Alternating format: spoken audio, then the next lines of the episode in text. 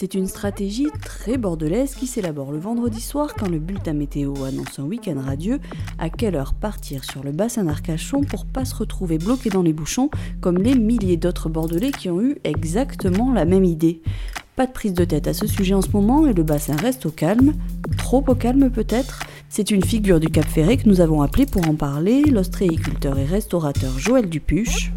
Je pense que la force de l'être humain, c'est l'adaptation. Alors avec euh, de, la souffrance peut-être pour survivre, il y a, euh, voilà, mais, on, va s'adapter. Bienvenue dans Laissez passer. Joël Dupuche, euh, bonjour. normalement, on commence toujours par demander à nos interlocuteurs où est-ce qu'ils sont confinés. Vous, vous n'êtes pas confinés, vous continuez à travailler, je crois.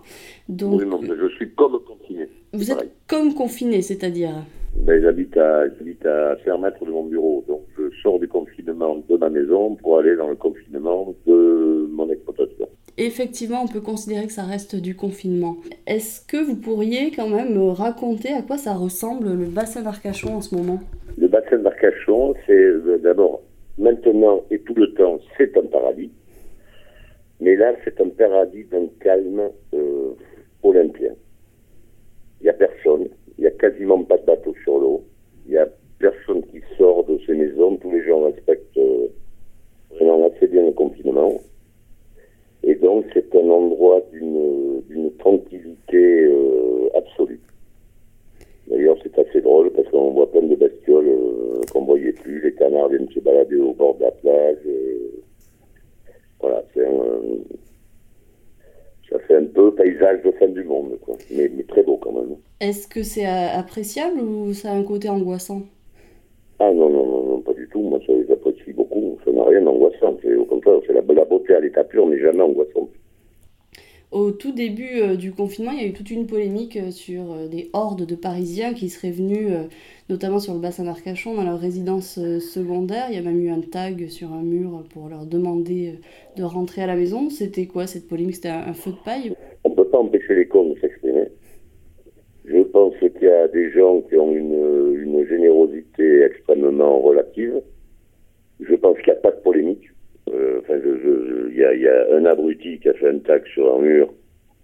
Et c'est dommage qu'il ait pas signé parce que si vraiment il voulait s'exprimer, il aurait pu euh, mettre son nom et son prénom, quoi, pour affirmer qui il était. Et je pense qu'il y a quelques abrutis qui, euh, véhiculent ce genre de, de, de choses. Mais qu'est-ce qu'on va reprocher à quelqu'un qui a une résidence secondaire de choisir de venir se confiner dans sa résidence secondaire plutôt qu'ailleurs? Ça n'a pas de sens. Et les mêmes, les mêmes gens qui râlent vont être contents de les voir l'été pour faire des affaires avec eux. Je crois que c'est Pierre Dac qui disait que la seule chose qui donne une, une réelle idée de l'infini, c'est la connerie. Mais je crois que ce genre de, de polémique ben voilà, ça donne une image de l'infini. Bon, voilà, au moins ça a le mérite d'être clair. Voilà. D'habitude, quand même, à cette période, la saison a déjà commencé. Entre les vacances euh, de Pâques, il y, a eu, on a eu quelques week-ends de beau temps où tous les Bordelais euh, rêvaient que d'une chose, c'était de prendre la voiture pour euh, partir s'aérer un peu. vous, vous êtes ostréiculteur, vous avez aussi un restaurant où vous vendez vos produits. Ces deux mois de tourisme en moins, j'imagine que ça aura quand même des conséquences assez néfastes sur votre activité problème qu'on a, la grosse difficulté qu'on a, mais pas, que moi, pas que les huîtres, tous les entrepreneurs, c'est que la crise que l'on traverse aujourd'hui n'était jamais arrivée. C'est une situation totalement inédite, qui est insolite parce que c'était tellement improbable que si on nous avait dit il y a un mois, on va être confiné pendant un mois, deux mois ou trois mois, même, même 15 euh, jours, on aurait dit c'est impossible. Je crois que ce virus, euh, finalement, euh, j'écoute beaucoup et je lis beaucoup, on ne sait pas grand-chose dessus. Tout le monde est dans l'incertitude. Et dans une entreprise, l'incertitude, c'est la pire des choses. Parce qu'à un moment, il faut avoir un peu de visibilité pour, pour faire des prévisions euh, financières, développement, investissement. Et là, pour vraiment, quasiment pour la première fois, enfin moi c'est la deuxième fois que ça m'arrivait, quand on a eu le test de la souris en 2005, on avait été fermé deux mois. Mais comme il n'y avait que nous qui étions fermés, c'était, ça n'avait pas, il n'y avait pas eu les mêmes impacts. Donc, cette situation de, d'absence de, vision, euh, même à moyen terme, euh, pour les entreprises, c'est extrêmement compliqué. Je trouve que l'État a pas mal joué le coup parce que euh, avec la BPI et avec, avec le, ministère des, des, entreprises et de l'industrie, ils ont fait ce qu'il fallait pour sauver à court terme l'économie. Et maintenant, est-ce que ça suffira? Personne ne le sait. quand est-ce que ça va redémarrer? Personne ne le sait. Comment ça va redémarrer? Personne ne le sait. Mm. Donc on est tous dans l'attente. Cette situation doit rendre très humble. Votre activité, elle ressemble à quoi comparée à d'habitude? Ah ben, D'habitude, on est 10 à travailler en entreprise. Aujourd'hui, je suis tout seul. Tous les personnes étant en chômage technique. Et on va réaliser peut-être 8% de notre chiffre d'affaires dans le mois. Nous, on travaille qu'avec des restaurants.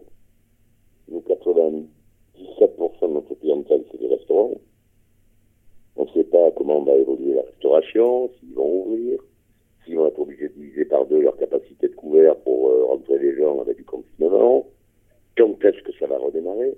Personne ne sait rien.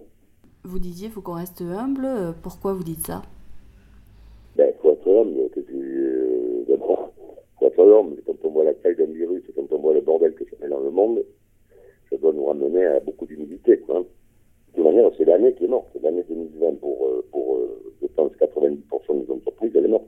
Sur l'activité euh, ostréicole euh, pure, euh, c'est quoi le risque? Parce que là, les huîtres, bon, mais vous les laissez, j'imagine, oui, les huîtres, grossir. Sur mais, mais, mais c'est pas oui, mais les huîtres qui grossissent. Si vous voulez, globalement, 80% du marché des huîtres, c'est du numéro 3. Si vous laissez les huîtres grandir pendant 6 mois, ça va devenir du numéro 2. Donc, on est, c'est plus de l'huître qui est dans le, c'est plus un produit qui est dans, le, dans, dans la demande du marché. Mhm. Donc ça, ça, ça crée, euh, ça crée des, des, complications partout. Donc euh, il faudra les affronter. Hein.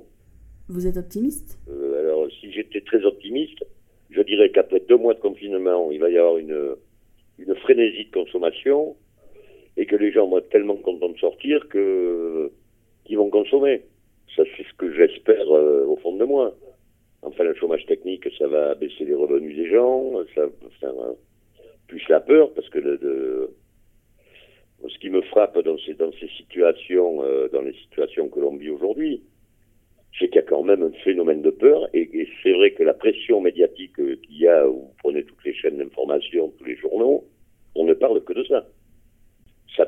Ça peut générer une très forte angoisse au niveau des gens, et quand on va leur dire maintenant vous pouvez sortir, Hein, peut-être qu'ils vont venir, moi je vais attendre un peu. Vous, vous êtes issu d'une famille euh, d'ostréiculteurs sur six générations. Euh, de mémoire familiale, il y a déjà eu des périodes aussi euh, catastrophiques oui. oui, on a, eu, on, a, eu plein de périodes catastrophiques. On s'en est relevé, on est toujours vivant, on est toujours là. Il y en a qui ont été plus saignantes que d'autres, on en est toujours là. je pense que la force de l'être humain, c'est l'adaptation. Alors avec de, la souffrance peut-être pour survivre, il y a, voilà, mais, on va s'adapter, on va, on va s'en sortir. Tout le monde s'en sortira bien ou mal, mais on sera toujours là. Donc moi, je suis euh, très optimiste. En fait, si vous voulez, j'envisage le pire et j'espère le meilleur. C'est une belle façon de voir les choses. Mais non, mais c'est toute manière, il vaut mieux l'avoir comme ça, hein, sinon j'arrête de suite. Hein. Sinon, je mets le gaz au pied, on se jette euh, dans le chenal de, on se jette dans le chemin d'Arcachon. Non, non, non, ça va, ça va aller. Pour finir, il y a une question qu'on pose à, tout le monde. Euh, est-ce que vous avez un, livre ou un film ou une musique à nous conseiller en cette période de confinement où on a un peu plus de temps? Euh, Alors moi j'ai un livre que j'ai adoré qui s'appelle Sauveterre. Sauveterre comme Sauveterre de Guyenne.